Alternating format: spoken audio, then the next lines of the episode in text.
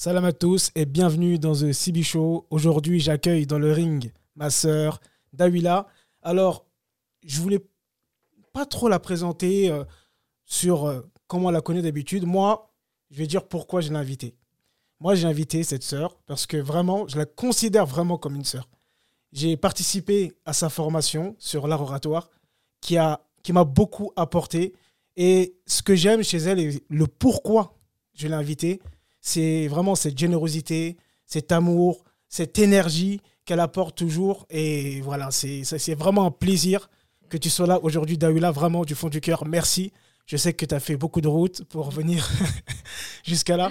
Mais vraiment, euh, c'est un plaisir. Et je suis content aussi de faire ce podcast-là parce que c'est un souvenir qui va rester, Inch'Allah, entre moi et ma sœur et les enfants. Et puis, tout le monde en profitera. Future, Comment tu vas? Très bien, je te remercie pour cette jolie présentation. Je suis ravie d'être là. Ouais. Tu as la chance d'habiter pas très loin de chez ma maman. Ah, d'accord. Ça facilite beaucoup, mais effectivement, j'ai fait pas mal de routes pour venir. Mais je suis très heureuse parce que c'est un podcast qui a du sens. Alors, quelle est ta première question? Je ne sais pas trop. mais Alors, en tout cas, Pour les gens qui ne te connaissent pas, est-ce que tu peux te présenter? Alors, qu'est-ce que je peux dire de moi de manière succincte, intéressante et qui pourrait servir les autres? Alors déjà, j'ai pas toujours été là où j'avais envie d'être. D'accord? Donc moi, à la base, je suis euh, du secteur de la finance. Mhm. J'ai fait un master de finance. Euh, j'ai évolué pendant euh, plus de 15 ans dans, une, euh, dans un milieu bancaire et, et financier. Donc j'ai travaillé beaucoup sur des postes où le management et tout ce qui était opérationnel était au centre de ma vie. Donc que ça soit la finance de marché ou la finance d'entreprise, j'étais vraiment toujours en lien avec les autres, mais Mhm. aussi dans cet esprit de challenge, de performance. Donc ça, ça a vraiment, vraiment beaucoup drivé ma vie. Et donc, euh, j'ai fait un parcours classique, donc école de commerce, euh, j'ai fait Dauphine, ensuite euh, j'ai fait plusieurs écoles, plusieurs formations autour de la communication, tout ce qui était la stratégie. Et pourquoi l'art oratoire, par exemple? C'est-à-dire que depuis toute petite, moi, depuis que j'ai 20 ans, même 15 ans, j'ai toujours, eu- toujours eu un souci avec la parole. Moi, déjà, je suis une ancienne un peu, pas, D'accord. pas une grande bègue, hein, Hmm. mais j'ai toujours eu des soucis avec la prise de parole dans le sens où elle était assez douloureuse et que c'était assez difficile pour moi de, de- de prendre, en tout cas, de prendre ma place dans ces environnements très concurrentiels et très masculins. Donc j'étais vraiment dans cette, euh, dans cette bipolarité entre j'ai envie de prendre ma place, donc à un moment donné d'évoluer dans la société, mais en même temps j'ai un handicap interne. Donc comment est-ce que je peux faire, comment je peux créer des ponts dans ma vie pour faire en sorte justement d'avoir cette place? Et qu'est-ce que tu veux dire par euh, prendre, cette place? Disons que quand on évolue, euh, alors moi j'ai fait du trading, j'ai évolué dans la finance de marché, dans la finance d'entreprise, donc euh, j'ai eu des postes où euh, le, le- le fait de, de- comment dire d'avoir une certaine posture était fondamental parce qu'il y a des responsabilités et puis on est beaucoup en, en relation avec les autres, il y a des enjeux financiers, etc. Donc euh, c'était aussi important. Enfin, on peut pas arriver avec une posture de victime quand on veut décrocher des- un contrat qui coûte, à- qui coûte pas plusieurs millions d'euros. Bon bref. Et du coup, bah, moi, j'arrivais un peu dans cette posture. Je suis d'origine algérienne, donc euh, j'ai grandi avec cette notion de réussite. Et donc, on m'a poussé un peu à, à faire des grandes études, des grandes écoles. C'était pas forcément ce que je voulais, mais en tout cas, c'était le, le- le chemin du succès. C'est comme ça qu'on m'a élevé. On m'a dit voilà, si tu veux réussir, c'est important que tu suives ce schéma-là. En tout cas, que tu suives ce chemin-là. Donc, je l'ai fait. J'ai suivi ce chemin-là, mais avec, j'étais quand même, j'avais pas des prédispositions. Par D'accord. contre, j'ai suivi ce chemin-là.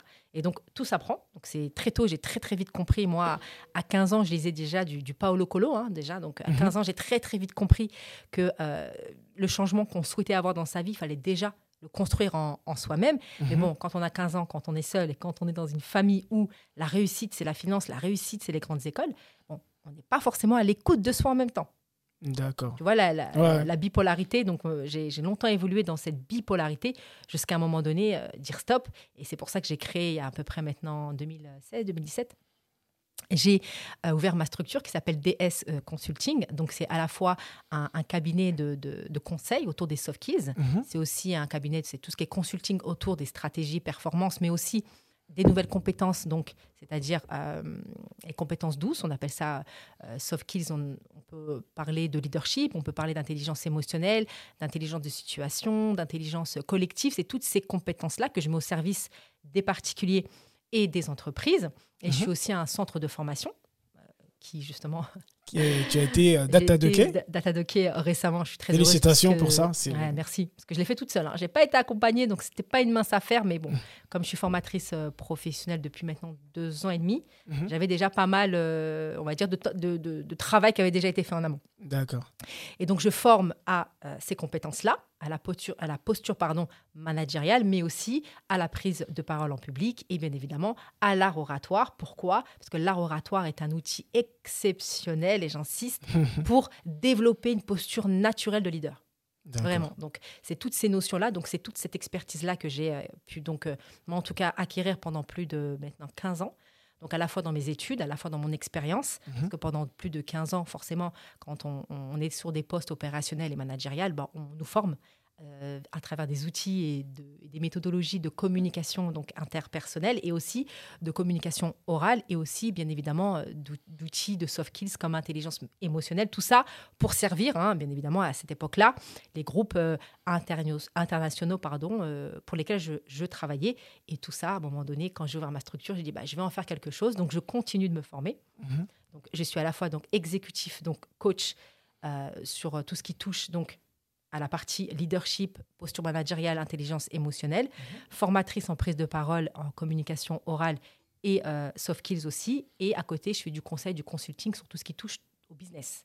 Je fais aussi du business, euh, du business coaching. Donc j'appelle ça, euh, mon accompagnement, c'est vraiment un accompagnement holistique qui touche à mhm. la fois la dimension psychologique, la dimension émotionnelle la dimension communicationnelle, la dimension spirituelle, parce que je fais aussi beaucoup de psychospiritualité, et c'est dans cette, euh, sur ce, c'est sur ce chemin-là qu'on s'est rencontrés. Oui, hein. effectivement. C'est sur ce chemin-là qu'on s'est rencontrés, parce que j'allie en fait les sciences spirituelles. Donc, bien évidemment, j'ai un, coup de cœur pour la science, euh, les sciences spirituelles musulmanes, bien évidemment, mais je fais aussi appel à toutes ces sciences qu'on peut rencontrer dans le monde entier qui touchent à cet aspect existentiel du divin, aussi en tout cas à tout ce qui peut nous, nous ancrer euh, dans, dans, des croyances, et je le mets vraiment au service de ces différentes casquettes-là pour justement aider la personne que, que je vais accompagner ou même les exécutifs. Donc les exécutifs, ce sont surtout des personnes en tout cas qui ont certains niveaux en entreprise et euh, qui souhaitent donc euh, amener l'entreprise à certains objectifs. Donc, on va travailler sur des compétences, des choses, euh, que ce soit un outillage de performance ou un outillage interne, pour justement amener les équipes, amener l'entreprise à atteindre son objectif de chiffre ou ses ces objectifs euh, euh, comportementaux. Et j'utilise beaucoup aussi euh, psychospiritualité grâce à des travaux que j'avais faits lors d'un mémoire que j'ai soutenu dans le cadre de, mon, de ma certification chez, chez HEC, parce que je, me suis fait certifier en tant que coach là-bas. Et on est amené à faire un mémoire. Et donc mes travaux portaient sur la psychospiritualité au service du leadership, au service des sciences comportementales, thérapeutiques, psychologiques et au travers les métiers d'accompagnement. Ok, euh, franchement, c'est un beau parcours. Beaucoup de. pour faire... Euh, moi, ce que je. Aujourd'hui, en tout cas, je te vois, tu es épanoui. En tout cas, tu es. Peut-être que je me trompe, peut-être tu vas me dire que je me trompe, mais tu es dans ce que tu as envie de faire, ce que tu ce que aspires. En tout cas, on te sent aligné dans ce que tu fais aujourd'hui. Mm. Quand on revient sur ton histoire, tu dis voilà, j'ai fait les grandes écoles, j'ai fait ça et tout ça. Et à un moment, stop. Oui. Quand tu dis stop, ça veut dire quoi? Alors effectivement, j'ai fait les grandes écoles. Tu sais, en fait, Mohamed, c'est comme si on te disait, tu veux être champion du monde. Bon, j'exagère, hein, mais je fais exprès d'être un peu confrontante, mais tu veux être champion du monde, il faut que tu réussisses tel titre. Alors tu l'as. D'accord?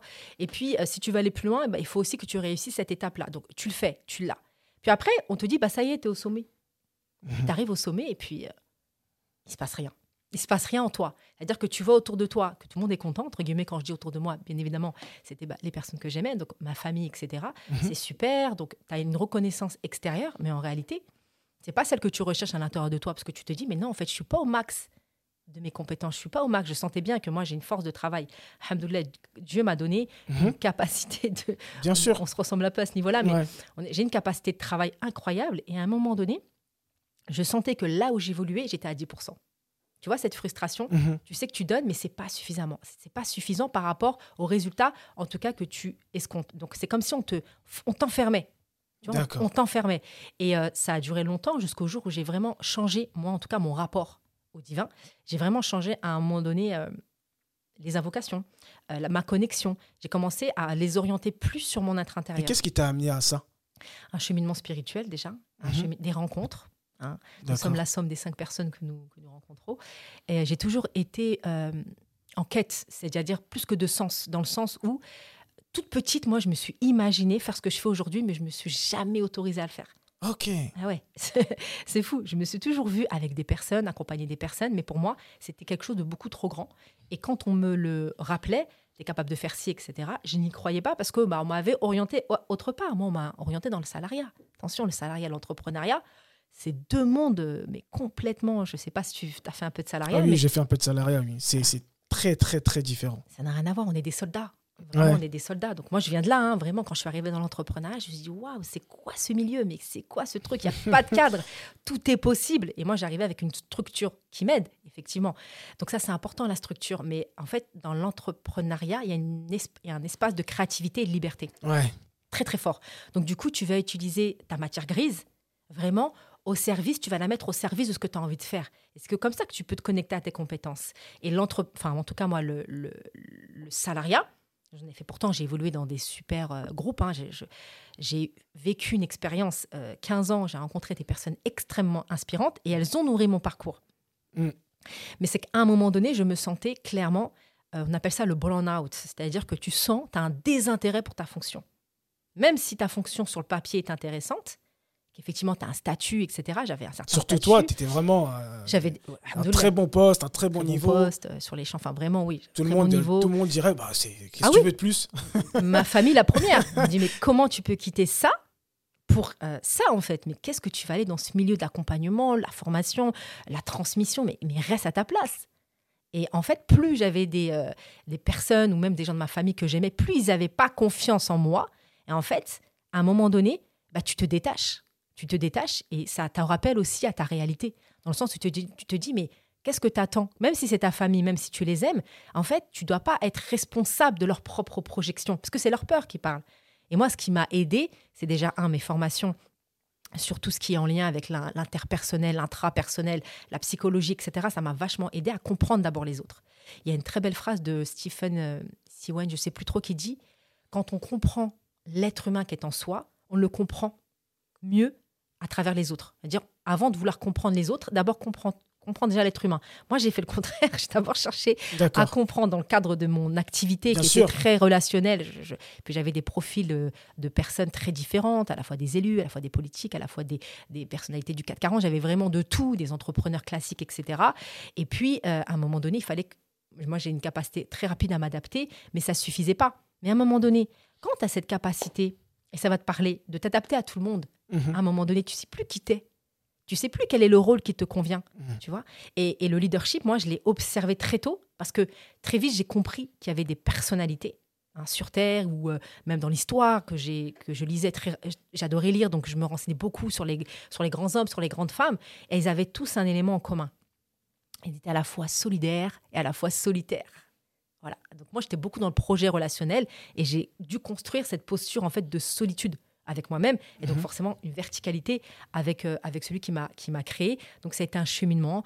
Euh, moi, je prends des cours de religion depuis que j'ai 18 ans. Depuis que j'ai 18 ans. Donc ça, ça m'a énormément aidé à, me, à construire une réflexion, à articuler une pensée, à construire mon chemin. Puis à un moment donné, moi j'étais dans Riba, hein. j'étais dans les, euh, donc je, je faisais beaucoup de levier. Je travaillais beaucoup euh, dans, dans, dans le milieu financier. Donc je, à un moment donné, j'ai eu un souci d'éthique de plus en plus grand. Plus tu évolues et plus tu Ouais. touches à des opérations qui te dépassent. Il n'y a pas de création de valeur. Je ne crache pas du tout sur cette économie, mais en tout cas, elle ne me convient pas. Mm. J'ai rencontré la finance islamique, la finance éthique, la finance euh, participative, etc. Et j'ai compris à ce niveau-là que ça correspondait beaucoup plus à un vrai projet social. Donc il y a eu mon, mon intériorité qui m'a rappelé. Le burn-out, c'est-à-dire cette- se désintéresser pour mon, ce désintérêt pardon, pour mon travail. C'est-à-dire que je sentais que ma matière grise, je la donnais pendant euh, 10 heures par jour à, à une structure. Ok? Tu reçois un salaire Ouais. en contrepartie pour ça. Mhm. D'accord? Mais le week-end, tu es épuisé. Moi, j'ai trois enfants aussi. Ouais. Au-delà de ma casquette d'entrepreneur, moi, je suis maman, j'ai trois petites princesses, je suis mariée, etc. Donc, euh, l'épanouissement familial est fondamental, l'équilibre est fondamental, c'est ce que je, je prône. faut pas se tuer au travail. hein, Les mamans, les entrepreneuses, attention, c'est important de respecter la règle du tiers, un tiers famille, un tiers travail un tiers euh, spiritualité, c'est important. Donc, il y avait toutes ces dimensions-là et je me rendais compte qu'il y avait vraiment un déséquilibre entre mon travail, ma spiritualité et ma famille et, mon, euh, et, euh, et ce, et ce travail qui me prenait énormément de temps. Et puis aussi, éthiquement parlant, je- je- on déclare la guerre, la, dé- la guerre à Dieu- à Dieu vraiment quand on fait ça, dans le sens où euh, ça nourrit des inégalités. Toutes les, tous les soucis qu'il y a en Afrique, par exemple, euh, c'est lié à l'intérêt, à la dette. Et aujourd'hui, on a même des économistes, et pas des musulmans, qui démontrent que le système capitaliste dans lequel on est aujourd'hui est en train de détruire l'humanité. Donc on est vraiment dans une guerre, clairement. Donc c'est pas pour rien que ce mot a été utilisé dans le Ouais. Et je me suis beaucoup questionnée euh, par rapport à ça. Ok, je touche un salaire, mais est-ce que c'est vraiment utile? Et puis j'ai rencontré la finance islamique, des solutions alternatives. J'ai évolué là-dedans. J'étais donc euh, trésorière d'une structure qui s'appelle Edim. J'ai compris, en tout cas, ce que je faisais plus concrètement. Mais des fois, bah, Dieu il te met dans l'endroit où tu es censé mieux apprendre. Et j'ai vraiment compris, moi, les rouages en finance, en finance euh, comment dire, la finance classique, les inégalités. Et moi, à côté, depuis 20 ans, je suis des cours de religion. Depuis 20 ans, je suis engagée pour une égalité, une égalité des chances. À un moment donné, il faut être au clair avec soi-même. Ça a dû être dur quand même. Ah bah la schizophrénie, hein, clairement, là, je suis Parce avec que vous. mais- euh, euh, peu- de passer de ça à l'autre côté, c'est Ouais. et avec comme tu dis l'entourage, tout ce qui se dit et tout ça, c'est ça a dû être dur. Comment tu as fait vraiment pour euh, surpasser ça? Encore une fois, c'est euh, mon intériorité. J'ai demandé, j'ai beaucoup invoqué justement pour construire cette, euh, cette solidité. Puis aussi, il y a eu un ras-le-bol. Il y a des choses, à un moment donné, quand tu, tu, tu invoques beaucoup, tu demandes, tu es t'es en dialogue intérieur. Parce qu'en réalité, quand tu invoques, tu es en dialogue intérieur. Donc, tu vas les stimuler. J'ai fait aussi beaucoup de neurosciences. Donc, inconsciemment, avoir un, dialogue- un dialogue avec Dieu, c'est avoir un dialogue avec soi. Et donc, tu vas aller stimuler des autoroutes neuronales que tu n'avais pas stimulées auparavant. Ok. D'accord? Donc, c'est très, très lié à la neuro, d'où la psychospiritualité Ouais. bien sûr. Tout vient de là. Et en fait, à force de me poser les bonnes questions, bah, j'ai eu des bonnes réponses, tout simplement. Et, euh, tout simplement. Et c'est là qu'à un moment donné, je, je me suis. Alors, il y a aussi des amis autour de moi. Euh, S'il y en a une qui m'entend, elle s'appelle Khadija, c'est une très bonne amie. Elle a cru en moi avant même que moi, je crois en moi. C'est-à-dire depuis, Ok. depuis 15 ans, elle me dit il faut absolument que tu fasses ce que je fais aujourd'hui. Pour elle, c'était une évidence. Mais euh, c'est un métier qui demande beaucoup de, de verticalité, qui demande beaucoup de solidité intérieure parce que De leadership. de leadership quelque part. et le leadership, c'est euh, c'est donné à tout le monde parce que ce sont des clés que l'on a en nous. Tout le monde a le leadership. Tout le monde peut le travailler. Tout le D'accord. monde. Et d'ailleurs, l'art oratoire, tu l'as bien vu. Tu as bien vu des personnes qui sont arrivées avec une Moi, déjà. C'est vrai que ça a été quelque chose de, de- un plus, mais il y a bien des personnes qui arrivent les épaules renfrognées et qui repartent avec un vrai message et une vraie posture parce qu'ils se reconnectent avec la fitra, leur être spirituel. Ça, c'est vraiment leur être original. Donc il y avait ça. Il y a aussi des soucis à un moment donné quand tout va bien dans ta vie entre guillemets professionnelle. T'as pas, tu te poses pas les bonnes questions. À un moment donné, moi, il y a eu des petits, des petits, euh, trahisons comme ça en interne, etc., qui ont fait que je me suis posé la question. Mais je remercie ces personnes-là parce que je me serais jamais posé ces questions. Quand tout va bien, dans une prison dorée. Ouais. Eh oui. Ah, La prison dorée. ah ben bien sûr, moi c'est une prison dorée. Tu as tes habitudes, ton petit truc et tout. Mais c'est quand il y a une petite poussière, parce que moi j'ai jamais eu de soucis, j'avais même pas de manager, il me faisait confiance. Je, j'atteignais mes, mes objectifs sans problème, etc. J'étais un bon élément, on dit. J'étais un très très bon élément. Et donc du coup, à un moment donné, il y a eu ce problème-là, il y a eu la finance euh, éthique en même temps, et puis il y a eu cette volonté aussi de faire un voyage spirituel que je voulais faire depuis tellement longtemps, donc le voyage euh, spirituel, donc euh, le Hajj, hein, le pèlerinage euh, à la. Mecque, qui m'a vraiment Est-ce que tu peux nous dire bah, qu'est-ce qui t'a marqué justement dans ce voyage? Qu'est-ce qui t'a touché? Ah, J'en suis encore émue quand je t'en parle parce qu'il y a un point, Arafat, Ouais. bon, il y a la Omra, on, on- prépare notre cœur Mm. à accueillir ce qui va se passer à Arafat. Mais Arafat, c'est tout un protocole, c'est très sensé, tout a du sens, Dieu ne fait rien par hasard. Et dans, quand j'ai fait Arafat, il s'est passé un truc dans mon cœur, c'est comme quand ton, ton âme, tu vois, il se libère de toi. Il y a une scission. Et c'est comme si, quand j'ai vu la Mecque pour la première fois, c'est comme si mon cœur était sorti et il y avait une- quelque chose d'autre qui est rentré en moi. Mhm. Parce qu'en fait, les mauvaises habitudes, hein, en tout cas, euh, ce qui peut voiler ton être originel, bah, va vraiment rentrer dans tes couches très, trop, très, très profondes de ton cœur. Tu vois Donc, c'est comme si tu dois prendre un- un- un- le dévoilement, moi j'appelle ça du dévoilement au déploiement de ton être. Ok. Pour le dévoiler, c'est comme si avais, euh, ton cœur, il était en- au fond d'une terre et tu le sors, et puis il faut le décroter, le décrouter. Il y a plein de. Il y a une croûte. Et, et en fait, ce voyage-là, il m'a permis d'exploser ce- cette croûte. Et tout d'un coup, c'est comme si je m'étais redécouverte. alors, moi, je suis partie, je n'étais pas voilée aussi, hein, Mhm. euh, je portais pas le turban, etc. Donc, je suis rentrée aussi avec, euh, en demandant à Dieu de me mettre cette conviction dans le cœur. Pas dans la tête, parce que je suis déjà très mentale. Mais je le voulais dans le cœur. Ouais. C'est important. On peut, te, on peut manipuler ton esprit, mais le cœur, c'est compliqué, tu vois. D'accord, ouais, c'est intéressant de ce que tu dis. ouais. L'esprit, on peut en faire ce qu'on veut quand on est face à une personne malhonnête. C'est pour ça que l'esprit, c'est aussi un outil sur lequel on doit faire attention, qui est interconnecté avec l'âme. Et donc, du coup, quand je suis partie là-bas, tout, c'est comme si Dieu, en me voilant, il me dévoilait énormément de choses. Donc, c'est comme s'il m'avait mis dans le cœur une clé que je pouvais utiliser du bonheur quand je veux. Tu sais, c'est une espèce de. de, de ça, ça peut même devenir dangereux parce qu'à un moment donné, tu es tellement bien avec ça qu'à un moment donné, j'ai dû faire. Je fais souvent des retraites spirituellement. Beaucoup, beaucoup. C'est fondamental, c'est pour aller chercher cette clé qui est en nous. hein.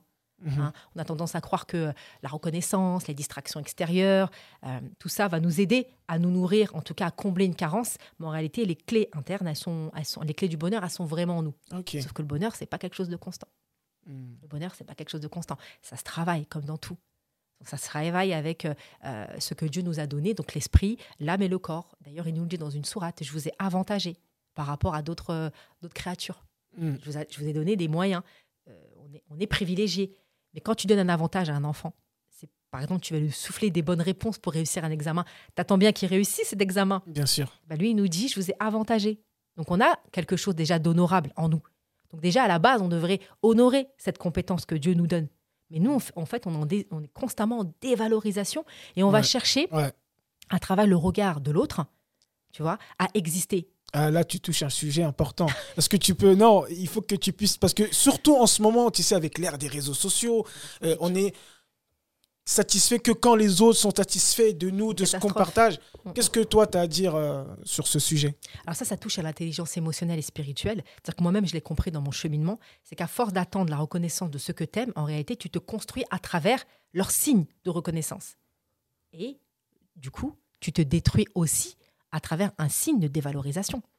C'est lié. Si Mhm. tu attends après leur reconnaissance, il suffit qu'ils te disent bah, non, tu n'y arriveras pas, ou ça va pas, toi, ou enfin, qu'importe, bah, tout de suite, tu vas te dévaloriser.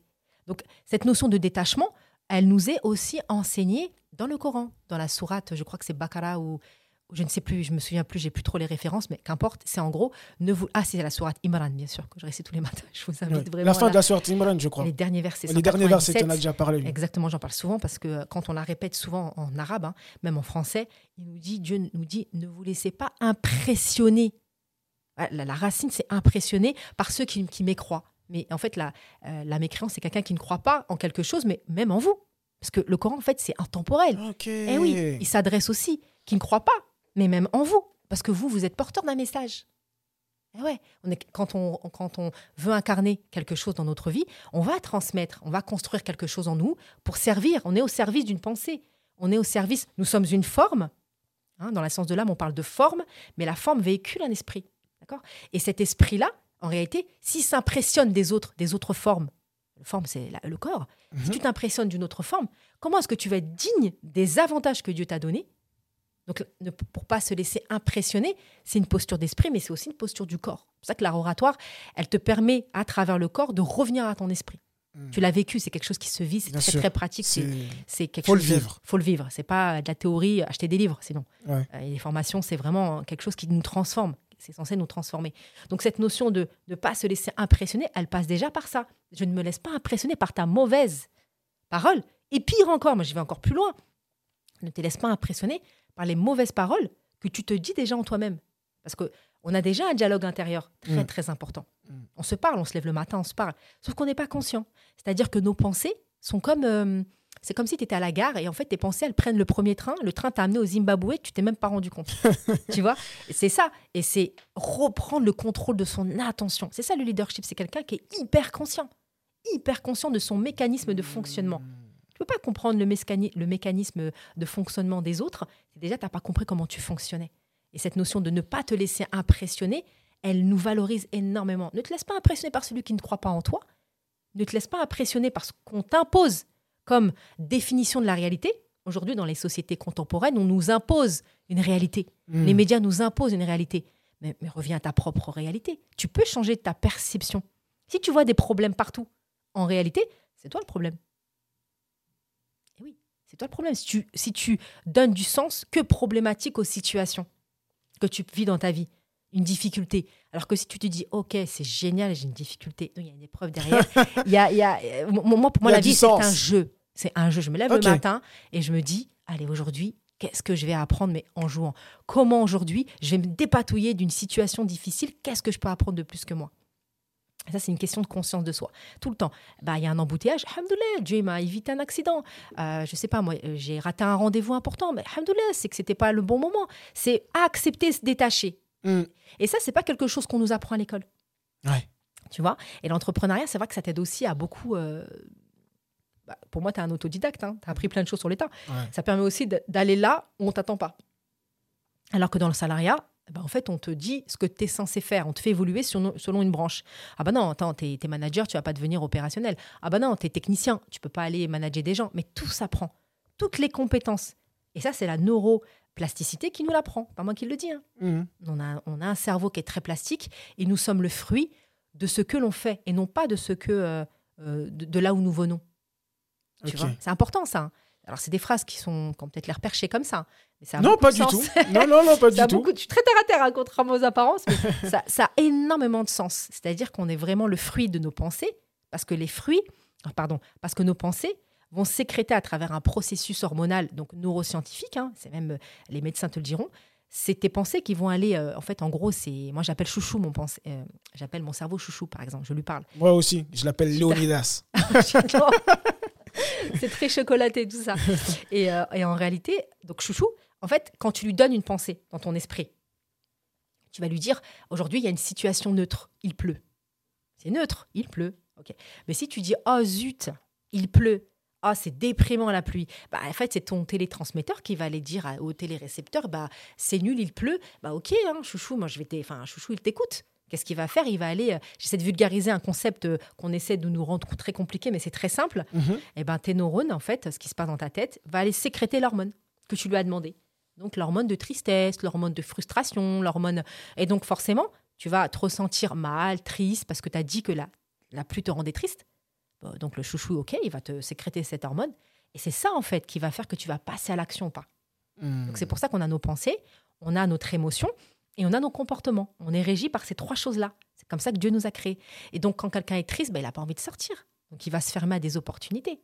D'accord? Mm. A contrario, une personne, waouh, il pleut, c'est génial, c'est le moment, je sais pas moi, de faire, euh, je dis ça au pif, mais je sais pas moi, une, une soirée pâtisserie avec mes enfants, c'est génial, etc. Bah, elle va aller sécréter l'hormone de la joie. Mm. Et donc, elle va vivre une réalité complètement différente. Donc, à situation égale, très bête, eh ben, tu peux faire de ta vie un enfer ou un paradis. Tu vois Donc, c'est encore une fois ce que tu mets dans ta tête. Et puis, en, en- même en PNL, on- enfin, en, même en, en neurosciences, on nous explique que le cerveau ne fait pas la différence entre ce qu'il voit et ce qu'il imagine. Donc, Mm. en réalité, c'est toi, moi, tout le monde. C'est à nous de décider ce qu'on met dans notre tête. Parce que l'esprit, Surat Isra, c'est l'affaire de notre Seigneur. Et Dieu, qu'est-ce qu'il nous dit? D'y mettre que des choses positives. Gratitude, acceptation, euh, comment dire, le partage, euh, le remerciement. Quand tu mets ça dans ta tête constamment, Ouais. en plus, Dieu sait qu'on est des créatures, euh, comment dire, d'habitude et qui oublions. On, on- on- on s'habitue, mais en même temps, on oublie. Nissen, sais, la, la, racine, on, oublie. Voilà. Il sait qu'on oublie. Donc, en fait, il nous impose en plus un, un protocole, un rituel, en disant Je vous fais cadeau, cinq fois par jour, c'est un rendez-vous avec vous-même. Et en plus, il nous dit bah, Rajoutez un peu d'idée aussi. Comme ça, vous allez purifier vos pensées. Comme ça, vous allez mettre dans, dans votre tête quelque chose de positif et ça va, et ça va venir hacker vos pensées négatives. Donc, en fait, la spiritualité, ça, ça booste en fait l'ergonomie du cerveau. C'est comme si tu avais une machine et que la spiritualité, elle te permet en réalité de, de mettre, tu sais, une espèce de logiciel, un accélérateur qui te permet de voir le monde avec une autre paire de lunettes.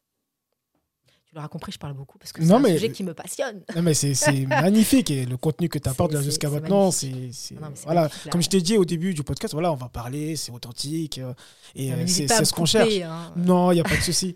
Euh, maintenant, on va, on va revenir un petit peu aussi sur la spiritualité, mais j'aimerais bien que tu me parles. euh, c'est un mot que tu as beaucoup répété là dans le Mm. podcast, c'est vraiment le leadership. Ouais. Pour toi, c'est quoi le leadership?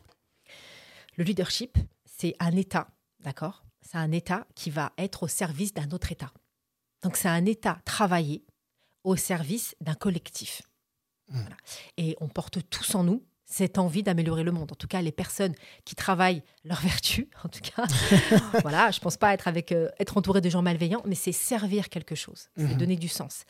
La- le leadership, c'est tu sais que c'est un concept où aujourd'hui on a du mal à mettre des définitions en Europe.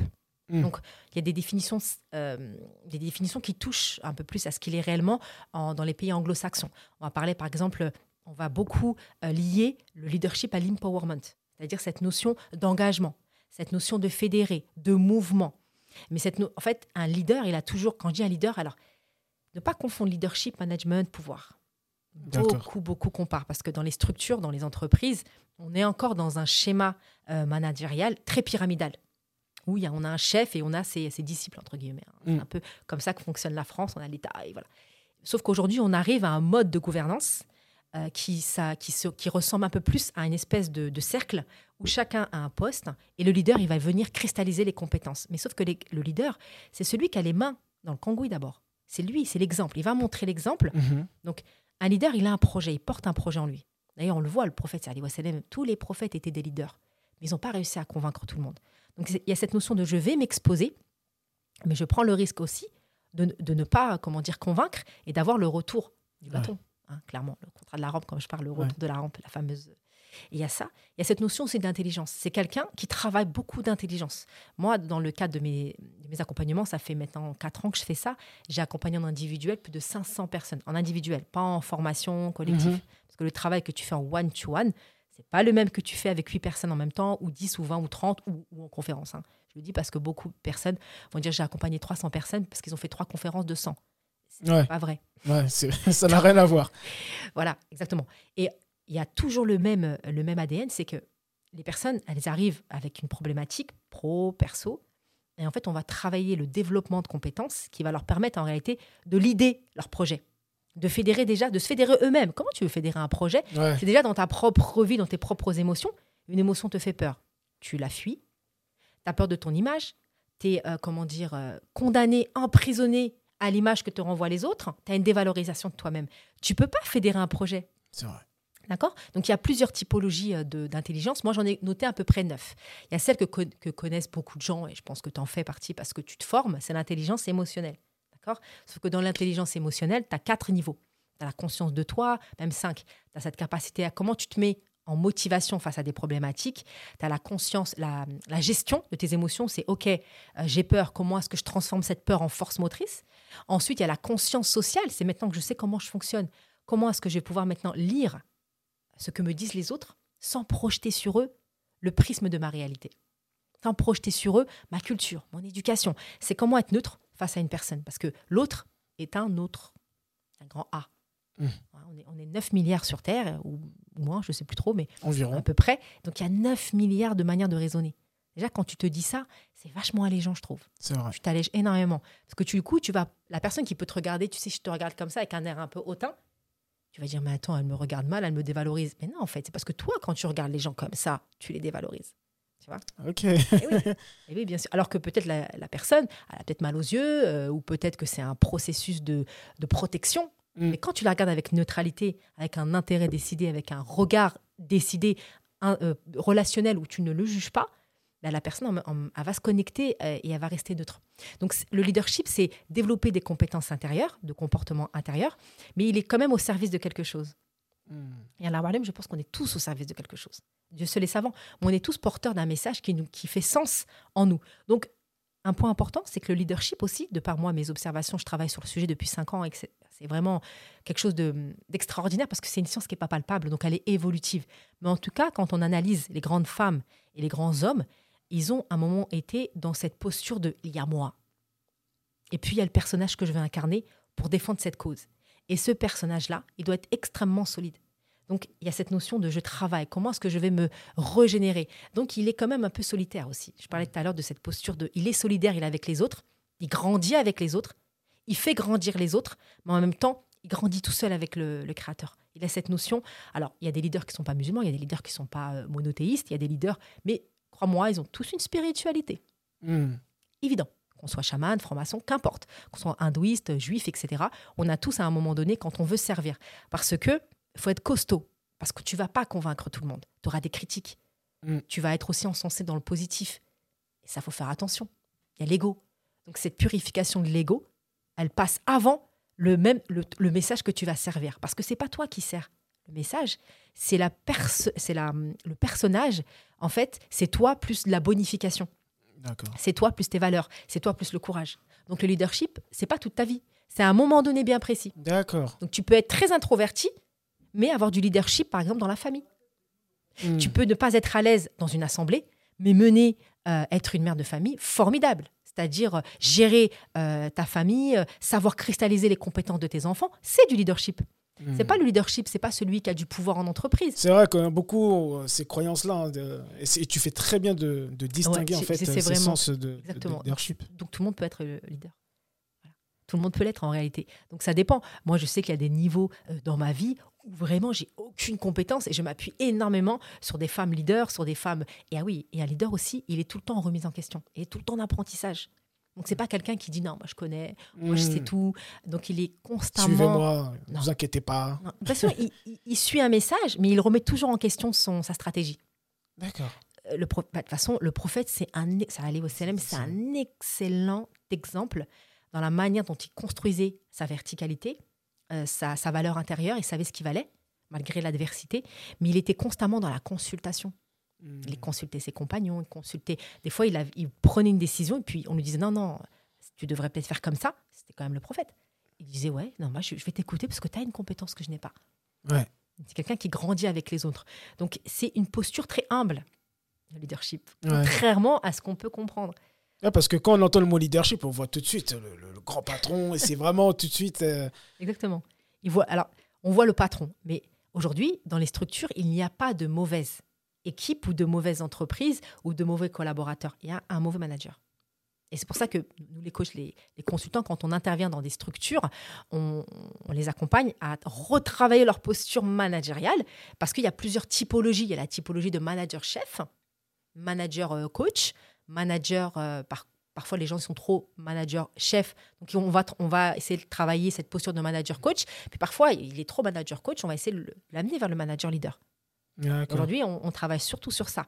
Et euh, le leadership, pour les personnes qui sont beaucoup contrôlantes, c'est difficile. Beaucoup contrôlantes. Contrôlantes. Quand tu as envie de tout contrôler, c'est que tu as tendance à avoir des, des menaces à l'extérieur. Hmm. Quand tu as une insécurité intérieure, en réalité, tout vient de toi, hein, de, de, soi. Quand en insécurité intérieure, tu vas juger ton monde extérieur sous le prisme de cette insécurité. Donc il y a des managers qui vont aller accuser les collaborateurs en disant ouais mais c'est de leur faute, c'est les boulets, ils font pas leurs compétences. Mais si tu vois dans tes collaborateurs des menaces, c'est que intérieurement tu es en insécurité. C'est pour ça qu'on travaille cette posture de, verticalité et de se dire en réalité on n'est pas responsable d'un de, d'un échec si on y a mis tout ce qu'on pouvait comme, euh, comme euh, savoir-être et savoir-faire. On donne notre maximum, on n'est pas responsable de ce qui peut se hmm. passer. C'est des aléas systémiques et des éléments qui nous dépassent.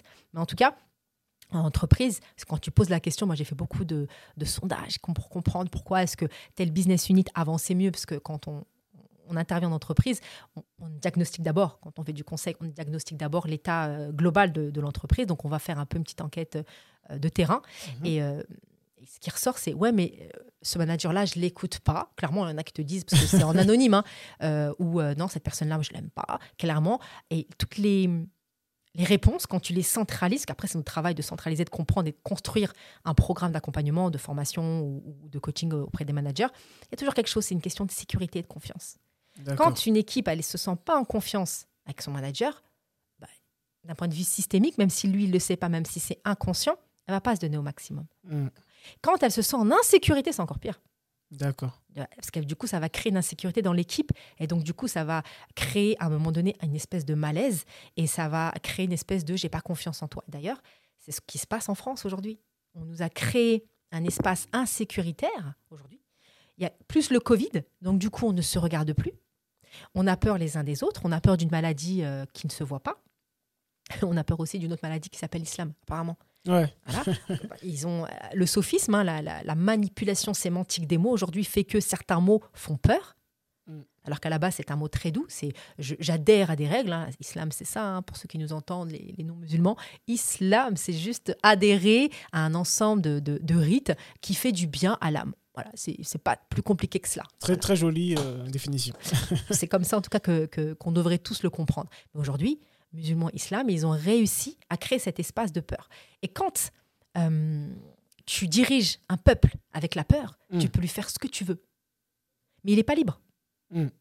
Donc le leadership aussi, c'est reprendre, se réapproprier à un moment donné cette notion de liberté et de donner lui-même la définition de sa réalité. Sauf qu'aujourd'hui, on nous dit non. La réalité, elle est comme ça. Tu dois sortir avec, euh, avec une autorisation. Sinon, bah, il y a la police. Enfin, a- je ne vais pas faire de la sociopolitique, etc., parce qu'on pourra en parler. Mais en tout cas, le, le- quand on veut développer en tout cas une posture de leadership, il faut être très accroché à sa liberté. Ouais. En réalité, la liberté, elle est dans, la, dans ton esprit et dans la manière dont tu vas créer ton, ton monde. Et c'est avoir le courage aussi. C'est quelque chose où tu, te, où tu vas faire des pertes. C'est-à-dire qu'il y a des personnes qui vont peut-être te lâcher en cours de route, mais il faut aussi euh, laisser certaines relations. euh, je parlais avec une amie tout à l'heure, elle me disait oui, c'est laisser des relations mourir à un Ouais. moment donné. Bah oui, mais à un moment donné, c'est c'est essentiel.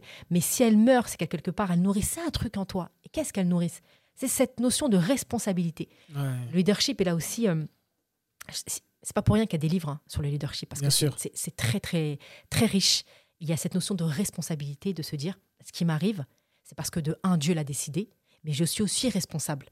Si je détruis une relation, si je suis euh, à l'initiative d'une belle relation, mais si je suis responsable, mais dans le bien comme dans le mal, et arrêter de se victimiser.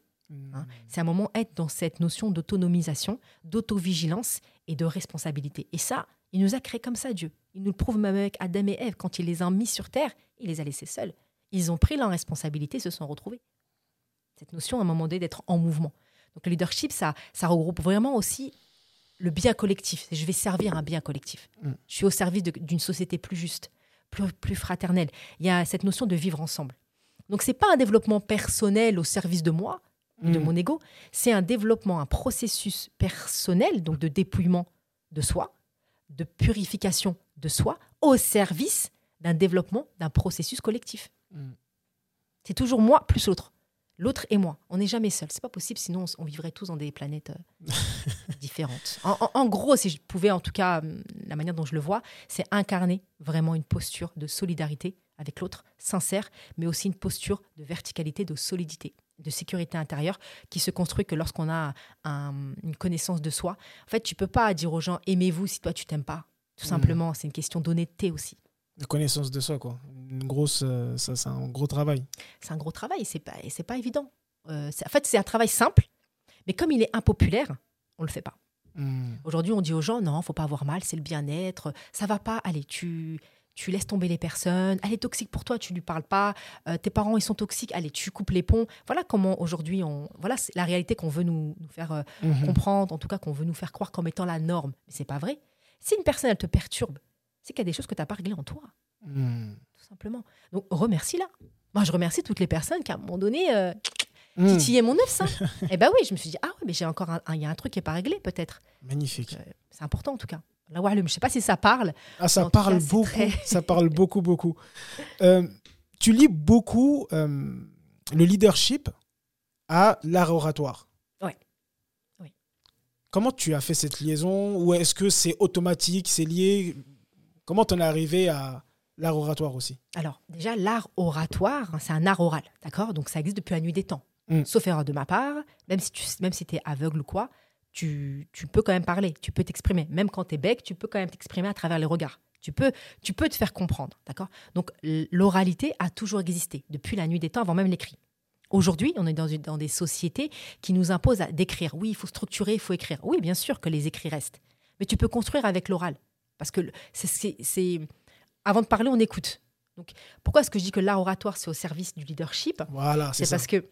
Pourquoi est-ce que ça sert ton leadership? Parce qu'un leader, dans- quand tu analyses, à un moment donné, il prenait la parole. La parole. La parole, dans parole, il y a rôle. Rôle. Tu vois, tu prends une parole, tu prends la langue, en fait. Mais pas pour rien, pour servir un message. L'art oratoire, il va être fondamental dans une vie à un moment donné où je veux servir quelque chose. Si tu ne sers pas quelque chose, bah, dans ce cas-là, tu parles pas. je sais pas comment t'expliquer, mais à un moment donné. Donc, tu vas utiliser, bien sûr, aujourd'hui, on peut utiliser les stratégies digitales. Par exemple, le marketing va, euh, va venir valoriser un produit dans le web, d'accord? Mm. Sauf qu'il y a des moments où euh, le, le- le projet il est porté par une personne et que le marketing, c'est la, c'est la personne. Par exemple, c'est plus euh, le, le- c'est toi qui vas véhiculer le message. Mhm. C'est toi qui vas porter. Donc tu vas, j'ai- j'aime pas le mot marketer, mais on parle, on parle beaucoup de branding, de marque personnelle. Tout ça, c'est quoi? C'est qu'à un moment donné, quand ton projet il est porté par une personne, l'art oratoire va t'aider à construire la meilleure personne, mais sincère, pour servir ton message, ton projet, négocier une vente, euh, négocier un contrat, euh, prendre la parole quand tu es étudiant face, je sais pas moi, pour, pour le bac. L'art oratoire va te permettre d'être plus courageux. L'art oratoire va te permettre de construire une confiance en toi. L'art oratoire va même t'aider à te détacher du regard des autres et à ne plus t'impressionner par le public. Et on l'a vu avec les exercices autour euh, du regard. Donc ça va t'aider à construire un personnage solide, un personnage de leader. Ce- pourquoi? Parce que le leader de base, il est autonome, il est responsable, il est confiant, mais il est en relation avec l'autre, il a confiance. Donc l'art oratoire, ça permet aussi dans la posture, dans la manière dont tu crées ce personnage, de te détacher du regard des autres, de voir ton public comme étant bienveillant. Et ça, ça nous rappelle quoi? La posture de voir l'autre comme une ressource, c'est-à-dire de ne pas me nourrir de son regard négatif. Et quand tu prends la parole en public et que tu te racontes une histoire en te disant Oh, mais mon Dieu, mais qu'est-ce qu'il va penser de moi? Et pourquoi la personne au fond, elle me regarde comme si? Et puis je vais être nulle, et puis je vais bégayer, etc. Tu es trop centré sur toi. Tu pas sur le projet de ton, de ton message. Ouais. Tu pas sur ton public. Tu pas là pour servir ton message, tu es là pour servir ta personne. Et l'art oratoire, c'est tout sauf ça. C'est l'art de servir un message. L'art oratoire, c'est l'art de maîtriser une pensée. C'est l'art de maîtriser une, une logique de pensée, d'accord, au service d'une action, pour l'action. Parce que l'objectif, quand tu prends la parole, c'est pour t'écouter ou c'est pour transmettre quelque chose? Quand tu transmets un message, Mohamed, qu'est-ce que tu fais? Le but, c'est pas de ah j'ai transmis un bon message et salut. C'est qu'en face de toi, la personne, avec la manière que, que tu as eu l'intelligence de le faire, puisse basculer dans ses réflexions, puisse passer à l'action, changer sa vie. En tout cas, Hmm. un, un orateur, une oratrice, son objectif, c'est je vais utiliser des techniques qui sont en moi, parce que l'art oratoire, c'est des techniques qui sont foncièrement en nous. D'accord? Je vais me libérer, me dépouiller du regard de l'autre. Je vais construire un personnage solide pour servir mon message. Et l'art oratoire confère hein, à celui qui maîtrise cette pratique-là euh, un pouvoir important qui est de transmettre une pensée, de transmettre une idée dans l'esprit de ton auditoire. C'est hyper puissant. Ouais. Sauf que tu peux aussi le- l'endormir, ton Bien sûr. Tu peux l'endormir, tu peux le désintéresser. Et pour qu'il soit intéressé par ce que tu dis, tu dois t'intéresser à ton public. Donc, l'art oratoire, c'est servir un message et non pas servir ta personne. Et quand tu sers un message, tu sers un leader parce que tu sers un projet et tu sers à ce moment-là, la personne et le projet devient le personnage que tu sers vraiment. Donc, c'est plus ta personne qui est là, d'accord? C'est quelqu'un qui va servir un message. Et tu dois plus que toi-même, tu dois plus que ta petite personne quotidienne à ton public. Tu vois? Ouais. c'est plus que ça. Ça va beaucoup plus loin que ça. Donc, il y a une notion de courage, il y a une notion de leadership, il y a une notion d'empowerment, il y a une notion de résultat, que tu t'es focus résultat solution. Mais en même temps, tu sais que tu vas utiliser des techniques comme la rhétorique, il y a plein de techniques. Mais c'est pas ça les vraies techniques. Si tu n'es pas intéressé par ton public, 95% des cas, même 100%, le public ne s'intéressera pas à toi. Et tu peux pas tricher avec un public. Hmm. Tu peux pas tricher avec un public. C'est impossible parce qu'il le ressent. Donc, faut pas s'étonner quand on dit oui, j'avais un public nul. Non. Est-ce que tu as écouté ton public? On a le public que l'on mérite. C'est dur, hein, je dis souvent ça, moi, en formation. Mhm. Et quand on creuse, il y en a une, une Ouais, il fois qui comme- m'a il dit y a toujours ce- ce- cette responsabilité qui revient. toujours, toujours, c'est important. Et on est toujours des messagers. On est constamment dans un, pas, je vais pas dire un rôle parce que c'est une notion difficile quand on le vit pas, mais on est toujours porteur d'un message. Quand t'es papa, tu peux pas être, tu peux pas être euh, comme tu es avec ton ami, avec tes enfants. Ouais, Donc tu lui offres ton personnage de papa. c'est vrai. Quand tu es en entreprise et que tu prends la posture euh, d'un exécutif, d'un directeur ou d'un manager, tu peux pas te permettre certaines choses. Mm. D'accord? Même si c'est toi qui es là. Et quand tu es euh, entrepreneur et que tu véhicules les valeurs d'une marque, tu peux pas te permettre tu peux pas te permettre de desservir ton message. Donc parfois même nous-mêmes notre petite no- notre personne va desservir le message. Après, il y a plein de techniques d'art oratoire, de respiration, blabla. Mais ce qui compte, c'est que le, quand, tu, quand tu décides de prendre la parole, pose sur la question déjà de 1. Pourquoi? Hein? Et qu'est-ce que tu attends derrière c'est quoi le résultat que tu cherches à provoquer chez l'esprit euh, de, de tes interlocuteurs? Qui t'écoutent et qui t'applaudissent ou que tu les fasses bouger? Les grands leaders, ils ont fait bouger des communautés. Ils ont fait Hmm. bouger l'histoire. C'est vrai. Eh ben oui. Et c'est pas 20 000 personnes, c'est une poignée de personnes. Donc, Magnifique. On peut tous l'être. Et alors, encore un dernier point, peut-être que je me trompe ou pas, c'est tu lis aussi ça à la spiritualité. Ah oui. oui, oui, c'est vrai que j'ai cette spécificité-là. Alhamdoulilah, je, je, Parce que moi, c'est vraiment, c'est pour raconter une petite anecdote euh, par rapport à ta formation, partage, partage. qui, qui m'a beaucoup euh, marqué parce que tout ce que tu as parlé, moi, j'étais venu pour ça. Voilà, j'ai un message, j'ai envie qu'il soit mieux, je veux le structurer, je veux, voilà, toutes ces techniques-là. Mais il y avait vraiment ce côté où tu as beaucoup ajouté de spiritualité et toujours tu faisais du lien. Et au début, je comprenais pas trop. Et la prière, elle est arrivée, la prière de l'Asr, non, de hmm. Zohr, pardon. Et euh, c'était à l'heure du repas. Et j'ai tout de suite pensé aux techniques et je me suis dit, bah, j'allais mettre ça euh, dans ma prière et hmm. vraiment, position, regard et tout ça. Et ça a changé ma prière, carrément. Je me suis dit, mais en fait, il y a un énorme aspect spirituel dedans. Est-ce que tu peux nous donner justement comment tu as Déjà, merci pour ce beau témoignage parce que bon, tu as, tu as quand même fait des études coraniques. Donc, euh, c'est quand même cette notion de spiritualité, elle, a un sens pour toi. C'est important de replacer le sens dans le contexte. Ça, ça a du sens parce que la parole, même dans le Coran, euh, Dieu nous parle beaucoup de la manière dont on doit utiliser la parole. Parfois, il nous, il nous invite même à faire des jeûnes de la parole, les retraites, etc. C'est mm. important. Ouais, ouais, ouais, des jeûnes de la parole. C'est très très important. Euh, je vous recommande d'en faire un par semaine, c'est super efficace. c'est super efficace. Ou faire des retraites euh, tout un week-end sur, sur ça, c'est vraiment agréable parce que du coup, tu es beaucoup plus à l'écoute de, de, ton langage intérieur, de tes mmh. émotions, de, de, de, la nature, de la création et tout. Mmh. Pourquoi est-ce que euh, la spiritualité elle est fondamentale dans la parole? Parce qu'encore une fois, la parole sert quelque chose. Et aujourd'hui, on voit bien que la parole, elle sert à nourrir des égaux. On le voit bien en politique que on ne l'explique pas, mais quand on voit certains présidents, je ne vais pas citer les noms, je les cite en oratoire, en formation, parce qu'on est entre nous, mais bon, je ne vais, pas les citer, mais on voit bien qu'ils ne sont pas incarnés, qu'ils n'incarnent pas le message qu'ils sont en train de lire dans un prompteur. On mm. voit bien qu'il y a un souci, qu'ils ne nous respectent pas, qu'ils ne sont pas cohérents avec les mots qu'ils utilisent mm-hmm. et, l'énergie qui est dégagée. Donc nous, on le ressent bien. Il y a cette notion-là. Et la spiritualité, en fait, vient spiritualiser en fait tes actions. Parce que tu peux tricher avec tout le monde, mais pas avec Dieu déjà d'une. Lui, il connaît le secret de ton cœur. Mm. Donc ça, c'est important d'avoir cette notion euh, de, conscience, de se dire tout le temps, OK, il est constamment là, de un. Et du coup, il y a dans le, dans le Coran aussi, il nous parle de... Il fait une très belle parabole avec l'arbre en disant que je vous élève. La belle parole vous élève. Donc dans la belle parole, en fait, quand on parle, on est censé produire des fruits. Donc dans l'arbre, il n'a pas pris un arbre par hasard parce que l'arbre, il y a l'enracinement. Mhm. Il y a la, croyance, la racine, quoi, la terre, là où il va puiser l'énergie, d'accord? Ensuite, il y a l'espèce de tronc, cette verticalité, cette solidité. Un arbre, c'est quand même quelque chose, quand tu vois un arbre, tout de suite, ça t'évoque quoi? La, solidité, la, robustesse, ouais, ça ne bouge pas. La stabilité. La stabilité. Voilà, donc c'est stable. Donc, et ça donne des, euh, des, fruits, ça va en haut, des fruits ou des fleurs. Ça donne quelque chose et puis il y a des fruits qui tombent sur terre. Mm. Donc la parole, elle, elle, elle est faite pour s'élever vers Dieu.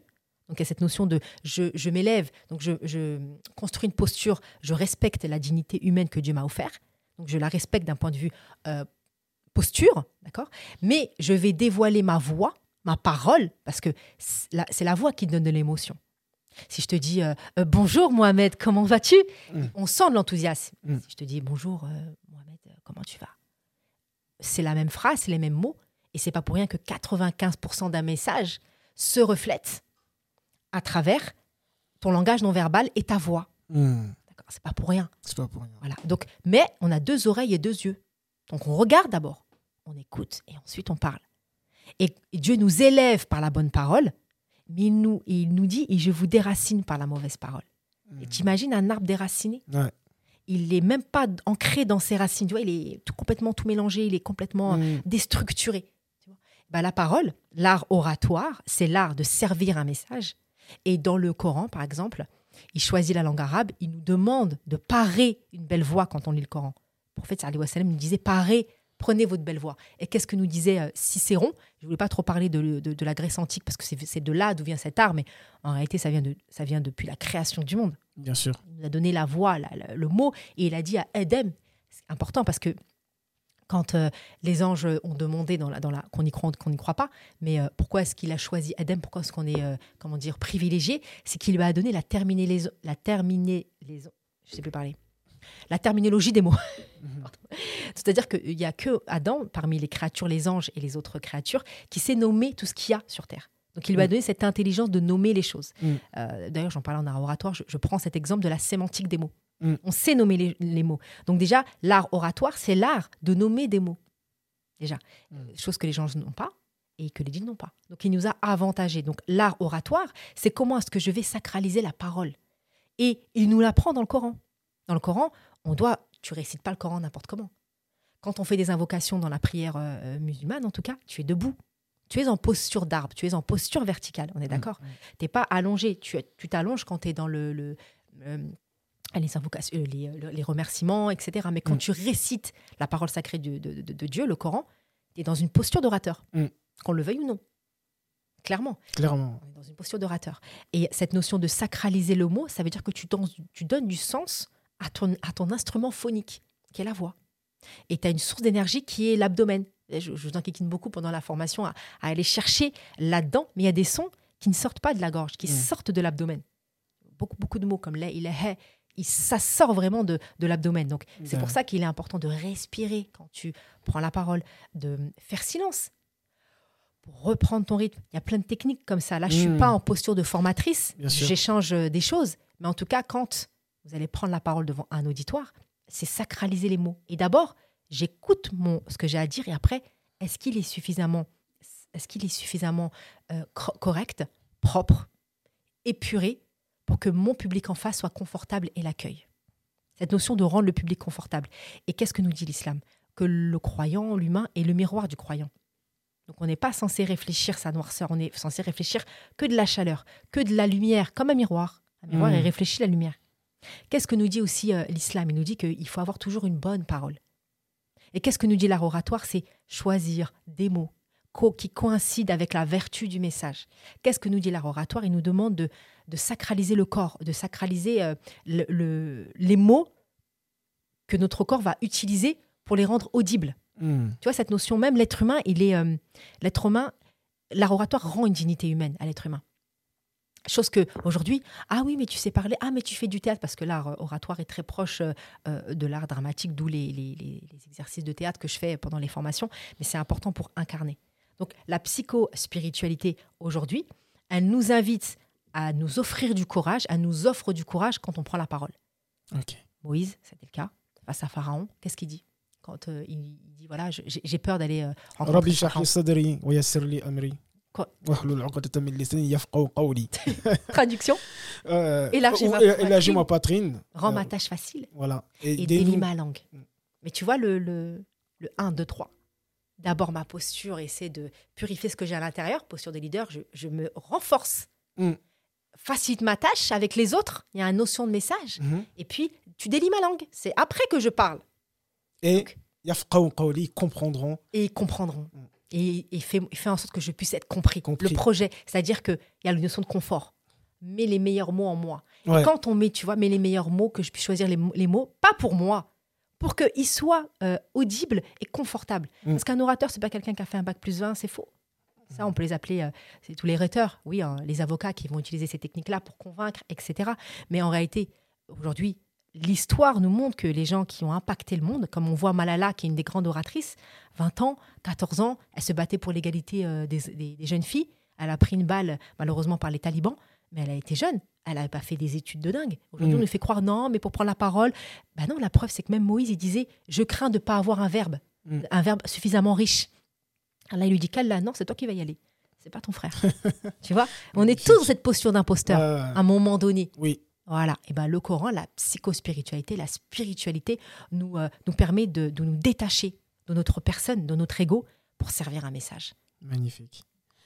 Pour finir, est-ce qu'on peut parler un petit peu J'ai vu que tu avais un projet Oui. avec euh, Malika, Ouais. qu'on salue.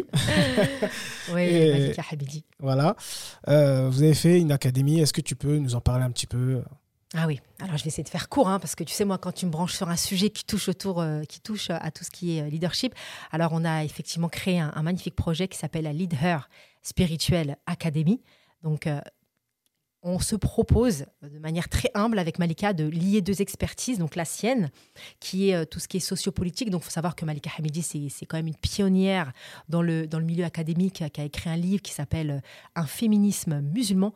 Et pourquoi pas à l'époque, elle a écrit cette thèse-là en, 2015, donc c'est vraiment un puits de, savoir. Mmh. Donc elle a vraiment une expertise sociopolitique de l'islam pluriel au féminin, l'islam euh, au féminin pluriel. Et moi, donc, je, on a décidé de lier cette expertise-là pointue déjà à une autre expertise qui est la psychospiritualité. C'est comment les sciences de l'âme, les sciences du comportement et les sciences spirituelles peuvent du coup construire du coup des impacteurs. Comment On est parti d'un constat très simple. On s'est rendu compte que dans les sociétés contemporaines d'aujourd'hui, il manquait beaucoup de compétences sur le. Bah, on les apprend pas à l'école.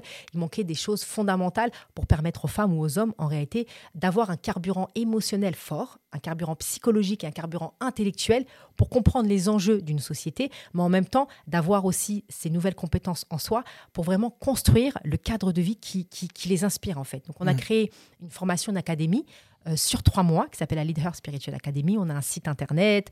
Euh, je vais tous les liens, je vais les mettre en bas, t'inquiète pas. super, voilà, on a Instagram, un site internet. Euh, donc c'est sur trois mois. Donc il y a neuf masterclass en plus. c'est du présentiel mais virtuel parce que Malika est de, est de Belgique. Donc elle, va vous offrir 20 ans de, terrain, d'expertise parce que bon, elle est, elle est docteur et elle est sociologue aussi. Moi, c'est aussi les, les 15 années d'expérience en sciences du comportement et autour de la communication interpersonnelle. C'est en fait ce qui va vous permettre en de construire une posture de leader, clairement. Parce que tout le monde peut le faire. Donc je, suis heureuse parce que c'est une formation qui parle à beaucoup d'étudiants. Donc les étudiants, c'est l'avenir, c'est en tout cas à beaucoup de jeunes, beaucoup mhm. de, personnes. Et donc c'est trois mois à partir de janvier. Donc on a deux masterclass, donc une qui va traiter du dévoilement au déploiement de son, de son leadership et de son potentiel. Donc, c'est moi qui vais mener cette masterclass qui va durer à peu près deux heures et demie. Nous avons Malika euh, qui, elle, va proposer donc euh, des thématiques autour de euh, l'islam euh, au féminin pluriel en contexte européen. Donc tous les enjeux, comment aujourd'hui, euh, quand on se fait, par exemple, complètement dévaloriser dans une structure publique ou privée, comment comprendre à travers des figures emblématiques musulmanes, des grandes figures féministes comme, comme Khadija, pour n'en citer que, que une, que Dieu soit satisfait d'elle, ou la reine de Saba, on avait fait un webinaire sur ça. Toutes ces femmes-là, qu'est-ce qu'elles ont à nous apprendre? Parce qu'aujourd'hui, on s'est rendu compte qu'on manquait de modèles. Et en fait, on a des réponses dans notre histoire. Effectivement, donc c'est trois mois, donc deux grosses thématiques l'islam au féminin pluriel, mhm. dévoilement euh, au, déploiement de son potentiel, donc humain, à travers deux sciences euh, très liées, euh, très différentes, mais on a vraiment réussi à trouver une, complémentarité parce que qu'avec Malika Habidi, on s'est rencontrés au travers des, conférences autour du leadership, autour du leadership et du féminisme musulman. Alors le féminisme musulman, il ne faut pas s'arrêter au mot. C'est un féminisme qu'on construit avec les hommes on construit avec les hommes. D'ailleurs, tu en as la preuve, tu nous as toujours soutenus et on te soutient aussi. Mais ça va même plus au-delà de l'entraide. C'est vraiment une notion de construire, bâtir une société euh, plus juste, plus fraternelle. Et on est tous acteurs, on est tous des, colibris. Donc nous, en fait, on leur donne les outils sous forme de masterclass, donc en présentiel, mais euh, sur, euh, sur Zoom, sur des classes virtuelles. Donc ça, ça sera 2, 4, 6, donc 6 masterclass en janvier, en février et en mars, tous les jeudis. Et on aura aussi euh, l'honneur de rencontrer trois femmes inspirantes. Euh, une intervention en janvier autour du féminin sacré, une intervention euh, en février autour de la visibilisation, justement, de l'invisibilisation donc, euh, avec une, ah. ça sera donc Nadia Lazouni. Hein, voilà, je vais euh, mhm. citer euh, cette, belle personnalité qui est vraiment dans le leadership et l'empowerment. Hein, elle est vraiment, elle, elle se bat vraiment bec et ongle pour justement une égalité des chances et justement pour pour donner un, maximum d'impact et de place, de présence en tout cas à toutes ces femmes qui se font complètement discriminer pour des pour des sujets qui n'ont pas en fait lieu d'être. Et le troisième mois, on parlera vraiment en mars, on fera intervenir une, experte de la finance éthique qui a construit un, un magnifique projet autour de Muslim Invest à Dubaï. Donc c'est comment euh, elle, elle, vient sur un, un hadith ou un, dicton de Omar ibn Khattab où euh, la richesse est, fait partie d'un pilier de la foi en fait. C'est-à-dire comme hmm. bien investir fait partie d'un de, d'un des piliers parce qu'il hmm. y a un gros problème dans la communauté hein, avec euh, cette notion d'argent, etc. On n'ose pas, on a honte, alors que c'est un moyen. C'est, ça fait partie un bon moyen. C'est un moyen d'aider ceux qu'on doit aider. D'ailleurs, c'est dans, le Coran, c'est écrit, il y a des catégories de personnes, mais il faut aussi s'autonomiser en, réalité. Donc, c'est trois mois. Et le pompon, enfin, la cerise sur le gâteau, c'est qu'on a un présentiel à Bruxelles. Donc, ça s'appellera de la Feminist Muslim Revolution à euh, l'islam au féminin pluriel. Donc c'est un présentiel euh, sur deux jours. Donc là, on offre l'accès Ah oui. sur le deuxième jour. Euh, ça sera énorme avec des grandes oratrices, des, des grandes autrices sur une journée d'études complètes, un colloque à Bruxelles en présentiel où on offre aussi cette, cette place et on a décidé vraiment de proposer. Alors il y aura aussi un groupe sur Facebook, on va les challenger. Donc c'est pas ouvert à beaucoup de personnes. On veut vraiment euh, très peu de place parce que il y a aussi un accompagnement derrière. On sait qu'on Ah va oui. être sollicité. Il y a beaucoup de thèses de femmes qui veulent faire des thèses, mais c'est aussi surtout un- une formation qui va vraiment vous permettre en réalité de construire un cadre de vie de vous libérer de- du regard des gens, euh, d'avoir des outils théoriques et pratiques sur le, le féminisme et le leadership, clairement. Et, mais aussi, c'est des formations. Donc, euh, il y a quelque chose de transformationnel qui va se passer en vous pour vous permettre justement euh, d'être plus dans l'engagement, plus dans l'empowerment, mais surtout d'être aligné. Donc, il va y avoir de la connaissance de soi, bien évidemment, mais ça va, ça va vraiment au-delà. Le Mm. but, c'est vraiment de, de, de- comme je le disais tout à l'heure, de servir un, un bien commun, un, un vivre ensemble. Donc c'est tout ça, donc c'est trois mois, euh, des masterclass en présentiel de plus de deux heures et demie, donc c'est plus de 20 heures euh, de contenu. C'est euh, un colloque en présentiel entre mars et février et c'est un, un groupe, un groupe Facebook, je ne sais pas exactement où on va le faire en tout cas, où on va pouvoir les challenger. Tout ça à un, prix vraiment extrêmement raisonnable Mhm. parce qu'on veut être extrêmement accessible. Et c'est comme le dit souvent Malika, c'est pas pour brader nos compétences, c'est parce qu'on n'est pas sûr de vouloir le refaire déjà d'une, et parce que c'est très, très, très pointu, dans le sens où c'est neuf mois de travail. On a accouché d'un enfant, hein, vraiment, c'est un bébé. hein, Euh, neuf mois. a mis neuf mois. de- on en parle depuis janvier, on travaille dessus. Et euh, on veut vraiment que ça soit. Enfin, Malika et moi, on a plus de 40 ans. Euh, J'ai pas envie de dire que notre vie elle est terminée, mais c'est-à-dire qu'on a utilisé tout ça pour servir notre vie, pour impacter et construire la vie qui nous inspirait. Et à un moment donné, on a une responsabilité et on pouvait pas garder ça pour nous. Donc, Mm. elle a écrit un livre. Voilà, ça, tu vois, c'est du leadership. Mm. C'est pas quelqu'un qui va se montrer dans tous les plateaux, mais elle a écrit un livre qui va marquer les, euh, les générations futures. Et on s'est dit à un moment donné, les sorts sont venus vers nous. Des- beaucoup de personnes sont venues vers nous en disant, mais et si vous nous proposez quelque chose? On s'est dit, bah, c'est l'élixir, c'est le nectar de deux compétences euh, spirituelles, sociopolitiques, et on le met au service bah, de, de- des personnes euh, pour qui euh, ça va parler, cette notion de leadership, d'empowerment, d'islam et de féminisme. Mm. De féminin, et bien sûr, c'est aussi ouvert euh, aux hommes. Donc, c'est un prix, c'est une offre de lancement à 397 euros. Donc, je, je sais que on s'est même fait euh, Ouais. comment ça Mais alhamdoulilah, c'est c'est vraiment le but, c'est vraiment d'impacter un maximum de personnes, même si c'est en petit comité. Et on a un prix euh, étudiant euh, de 297 euros avec des facilités de paiement. Euh, il reste pas beaucoup de place.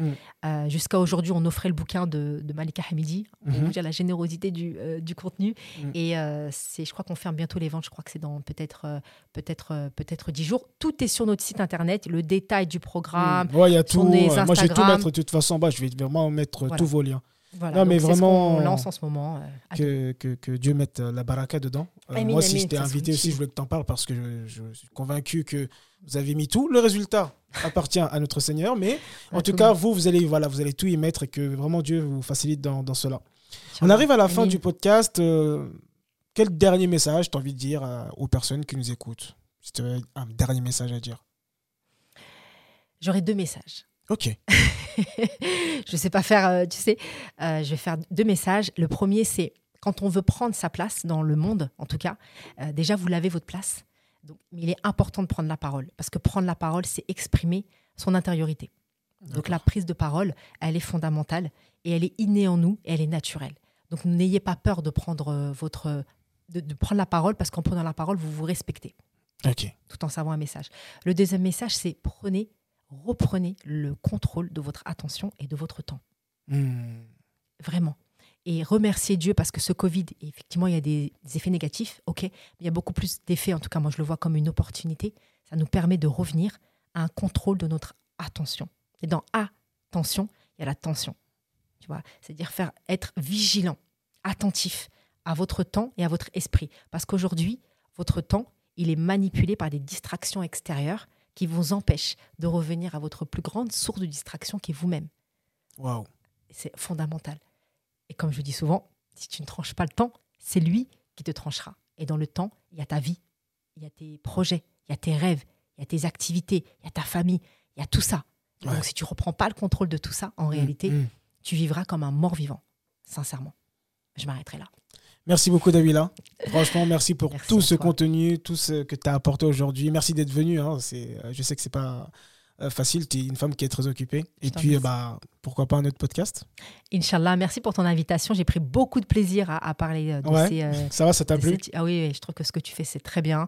Euh, puis c'est sous le prisme très. En fait, on est très à l'aise. Mm. Très à l'aise. À toi de nous cadrer après. hein. Non, moi, c'est euh, voilà, c'est très bien comme ça. C'est ce qui devait sortir aujourd'hui et puis je suis très content.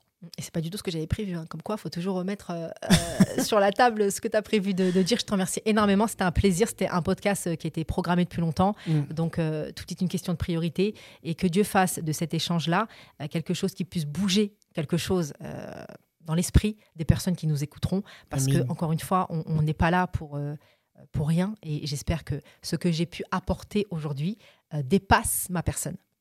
Magnifique. Merci, Davila. Salam alaikum. Wa alaykoum salam.